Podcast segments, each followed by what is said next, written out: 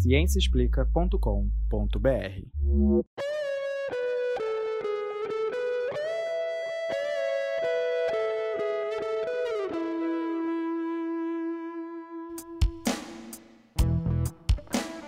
Olá, amante da ciência! Esse é Microbiano, o podcast que traz novidades da microbiologia e imunologia, especialmente para você.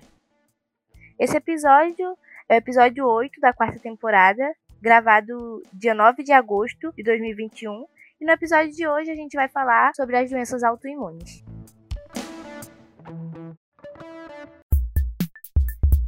Olá, queridas e queridos ouvintes, bem-vindos ao Microbiano. Estamos de volta com mais um episódio para conversar com vocês sobre as maravilhas aí do mundo da microbiologia e também não esquecendo do mundo da imunologia. Aliás, hoje nós temos um episódio imunológico, daqueles bem complicados que o pessoal da imunologia adora. Finalmente, né? A Juliana fica morrendo de saudade dos nossos episódios de imunologia. Mas brincadeira, hoje nós vamos conversar aí sobre doenças autoimunes e nós vamos explicar ou tentar explicar para vocês o que são doenças autoimunes e por que, que elas acontecem uh, e como nós podemos tratar essas doenças. E hoje o time que está aqui presente é, é tem, nós temos uma imunologista, especialista aí em imunidade, em doenças autoimunes, que é a professora Juliana Echevarria, do Instituto de Microbiologia da UFRJ. Oi, Ju. Oi, pessoal. E quem vai conduzir esse episódio é a nossa aluna, a querida Sara Martins, que preparou aí toda essa explicação sobre doenças autoimunes. Oi, Sara, tudo bem? Oi, pessoal.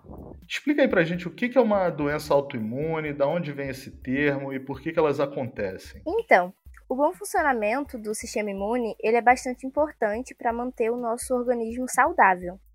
Então, quando falamos de sistema imunitário ou sistema imune, é, todo mundo precisa pensar em combater doenças, vírus e bactérias. Claro que o sistema imune ele vai ser capaz de identificar e nos proteger de partículas estranhas, como os microorganismos e as toxinas produzidas por eles, que podem causar prejuízo ou até mesmo uma morte tecidual. Mas o sistema imune ele também tem outras funções. Uma das principais funções é o reconhecimento e o respeito pelo self, ou seja, pelo próprio, também a identificação dos produtos celulares próprios, como os hormônios, proteínas, organelas e outras estruturas dos nossos próprios tecidos, sem criar uma resposta contra eles. Uhum, isso aí, é. Quando a gente fala em imunidade, ainda mais agora com tantas notícias de vacinas e de coronavírus, o pessoal já pensa logo em produção de anticorpos e, e proteção contra os vírus, bactérias. Mas é legal lembrar que o sistema imune tem outras funções, né, Ju? Essa coisa também do reconhecimento do, né, do que, que são os tecidos do nosso corpo.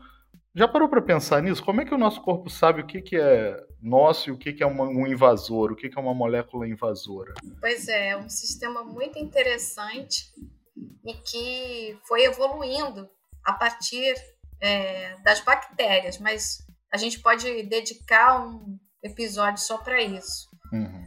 Mas a gente tem né, no sistema imune uma função importante né, para que ele desempenhe as funções que todo mundo conhece de proteção contra é, agentes causadores de doenças, ele precisa saber o que, que é o que a gente chama de próprio e o não próprio, como a Sara explicou. E isso é, é possível graças a um grupo de proteínas que ajudam as células do sistema imune a fazer essa identificação. Então, quando alguma coisa nessa identificação ela sai um pouco é, do script, né? Ela não funciona de forma adequada, aí a gente pode ter alguns probleminhas. Perfeito. Uma característica de igual importância também é a capacidade de reconhecer quando há uma modificação anormal nesse self. E aí vai ter a destruição, como é o caso de aparições de células cancerígenas. Então, para entender melhor um pouco dessas atividades biológicas, é importante a gente ressaltar o conceito de homeostase, que em termos imunológicos, ele vai dizer respeito ao equilíbrio necessário para que o nosso organismo desempenhe as suas funções fisiológicas normais. Então, a homeostase do sistema imune, ela vai significar a manutenção de toda a casa em ordem, ou seja, vai atacar quem não pertence a ela, vai detonar quem pertence ao corpo, mas foi produzido com defeito, e o mais importante é que vai tolerar as estruturas próprias. Então, quando o nosso sistema imune reage contra estruturas próprias, a gente tem as chamadas doenças autoimunes. Então, eu queria fazer um comentário que ter tolerância ao próprio significa que a gente, as células do sistema imune não vão é, atuar contra moléculas do próprio organismo. Então, a gente diz quando ter tolerância a uma determinada, seja o próprio ou não próprio, significa que você não vai montar uma resposta imune contra é, esse determinado, essa determinada proteína que seja, né? essa determinada estrutura, como a Sara acabou de explicar. E isso é um desafio, né, Ju? Porque imagina, por exemplo, uma célula cancerígena no câncer. Uma célula cancerígena é uma célula própria, é uma célula do nosso corpo que começou é. a se multiplicar muito rapidamente, descontroladamente. Isso é um desafio para o sistema imunológico, porque é, como é que ele vai. É, desculpa te interromper, mas Não, o que acontece falar. com a célula cancerígena é que, um, ela pode expressar o que a gente chama de proteínas é, aberrantes mutadas. Então, são proteínas que sofreram algum tipo de mutação e estão diferentes daquelas originais. Uhum. Alguns tumores também podem é, expressar proteínas que não seriam expressas naquela determinada fase. Né? Então, a presença de um câncer na fase adulta que expressa proteínas da fase embrionária. É muito comum no caso dos melanomas, por exemplo. E além disso, tem alguns tipos de câncer que são causados por agentes infecciosos, como os vírus. Então, esses, essas células expressam proteínas virais. E dessa forma é que o sistema imunológico consegue identificar as células cancerígenas. Gente, mas é muita vigilância que precisa desse daí, hein? É. Sim, sim. Então, a autoimunidade ela é causada por uma autorreatividade, ou seja, o próprio sistema imunológico ele pode ser ativado a responder contra as próprias células, pois os mecanismos de controle eles são chamados de mecanismos de tolerância e assim eles vão estar comprometidos no caso das doenças autoimunes. Assim, há uma associação direta entre os processos desempenhados pelo sistema imune e a regulação dos mesmos em, em indivíduos saudáveis. Ah, é importante também falar que existem mais de 80 doenças autoimunes que podem se manifestar em vários locais do organismo, sendo a causa delas muitas vezes de origem multifatorial, principalmente da interação entre fatores genéticos e ambientais. Um exemplo de doença autoimune é o vitiligo, comum em todo o mundo, caracterizado pela perda de pigmento em uma parte da pele. Dessa forma, é importante a gente citar o exemplo do Michael Jackson, que em 1993 comentou em um programa de, de TV ao vivo sobre ter o vitiligo. E ele vai explicar o porquê de uma das suas músicas, chamada Black or White, ter como letra Não vou passar a vida sendo uma cor, esclarecendo assim o motivo do astro usar maquiagem e luvas e ter uma parte do seu corpo completamente branca. Interessante. A origem desse quadro é o próprio sistema imunológico que começa a produzir anticorpos, moléculas que atuam na defesa do organismo. E então, esses anticorpos eles vão se ligar aos melanócitos, que são as células responsáveis pela produção de melanina, ou seja, a substância que determina a cor da pele, promovendo a sua destruição por meio de diversos mecanismos. Outros exemplos de doença autoimune é a artrite reumatoide, lúpus eritromatoso, matoso sistêmico, doença inflamatória intestinal, a doença de Graves e a vasculite.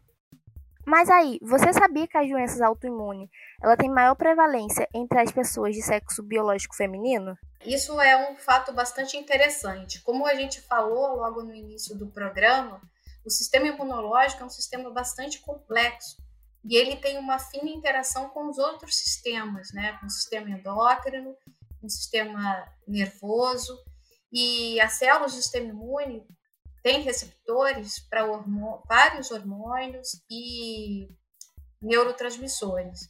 E falando dos hormônios, a gente tem um efeito direto do sistema imune, né, dos hormônios, é, associados ao sexo biológico com efeito sobre a resposta imunológica. Então, para várias dessas doenças que a Sara acabou de é, citar, a, o índice, né, a maior prevalência dessas doenças está em mulheres.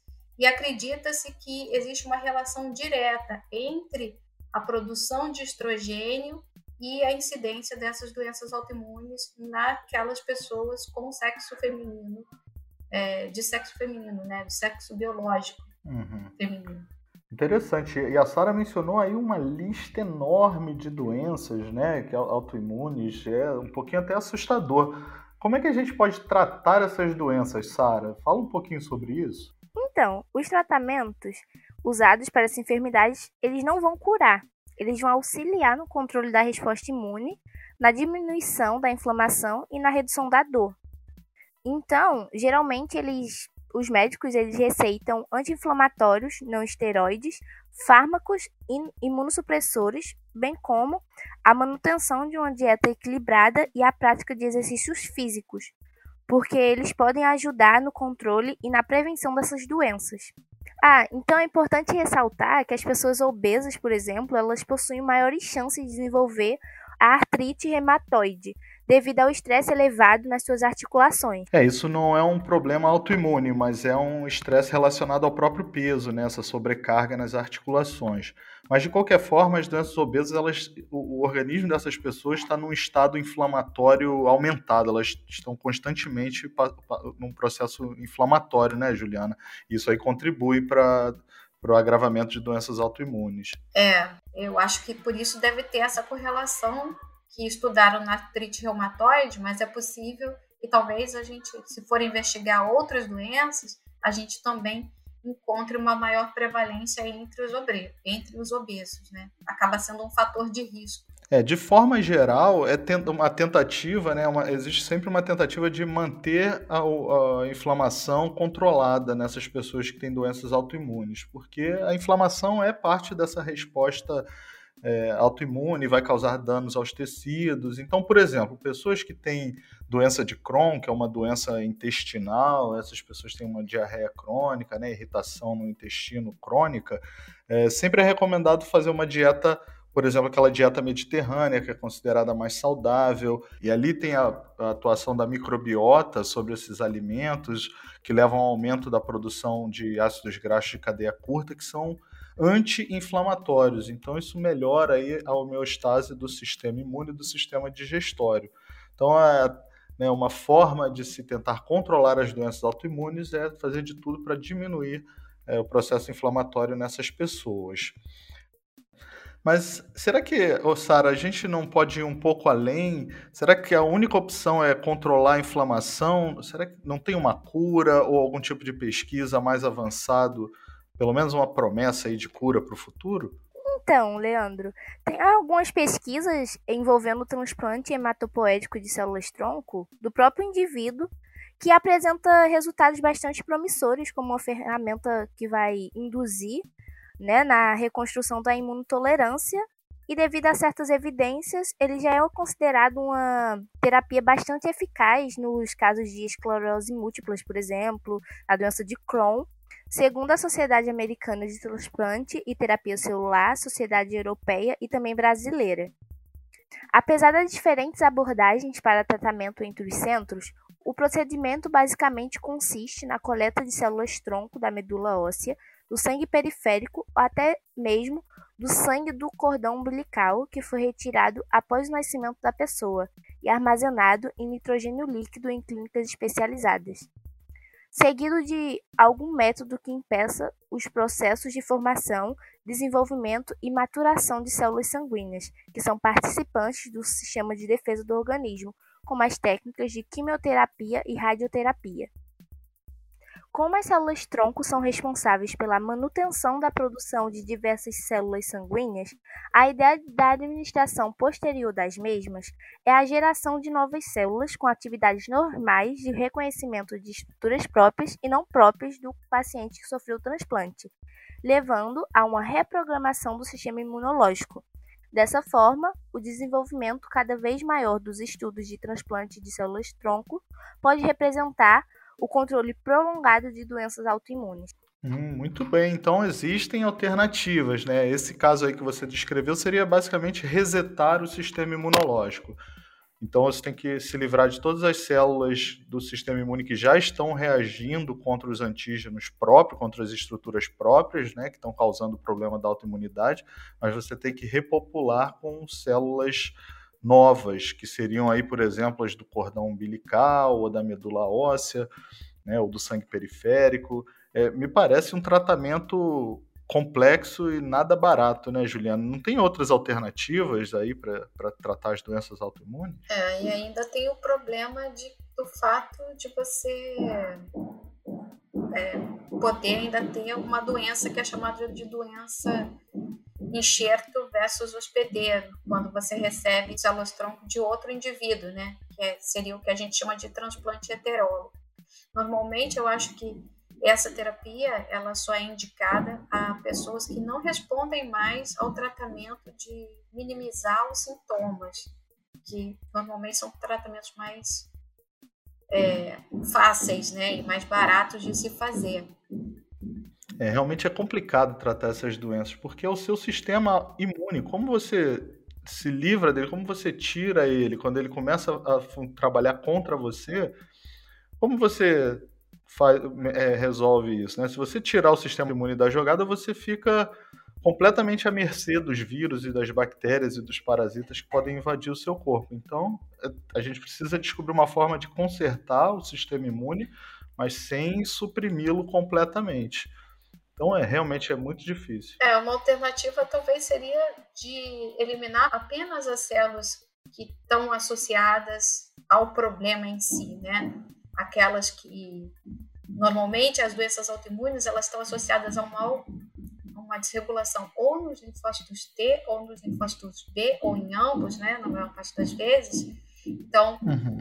eliminar essas células que estão causando problema, que talvez fosse melhor, de uma forma mais específica, né? Mas eu acho que isso ainda está muito longe de, de acontecer. Mais é. estudos precisam, mais investimento na pesquisa é necessário para que exista uma solução para isso. Isso aí. A gente está sempre pedindo mais investimentos em pesquisa, né? Porque, como eu disse, o nome correto é esse, é investimento, não é gasto, porque pesquisa sempre traz um benefício no futuro. Muito bom, gente. Nós estamos agora no fim de mais um episódio do Microbiando e esperamos que vocês tenham gostado desse episódio explicando um pouquinho sobre as doenças autoimunes. Bom, se vocês tiverem perguntas ou algum tema em mente, alguma dúvida, algo que vocês queiram saber mais sobre na, no mundo da microbiologia e imunologia, manda pra gente. Pode acessar o Microbiando em todas as redes sociais do Microbiando, são microbiando, tanto no Facebook como na, no Instagram, no Twitter, no TikTok. Ou você pode mandar um e-mail no microbiando.micro.frj.br podcast Microbiando ele tem o apoio do no nosso Instituto de Microbiologia, Paulo de Góes, da UFRJ, e do Instituto de Biofísica Carlos Chagas Filho, também da UFRJ.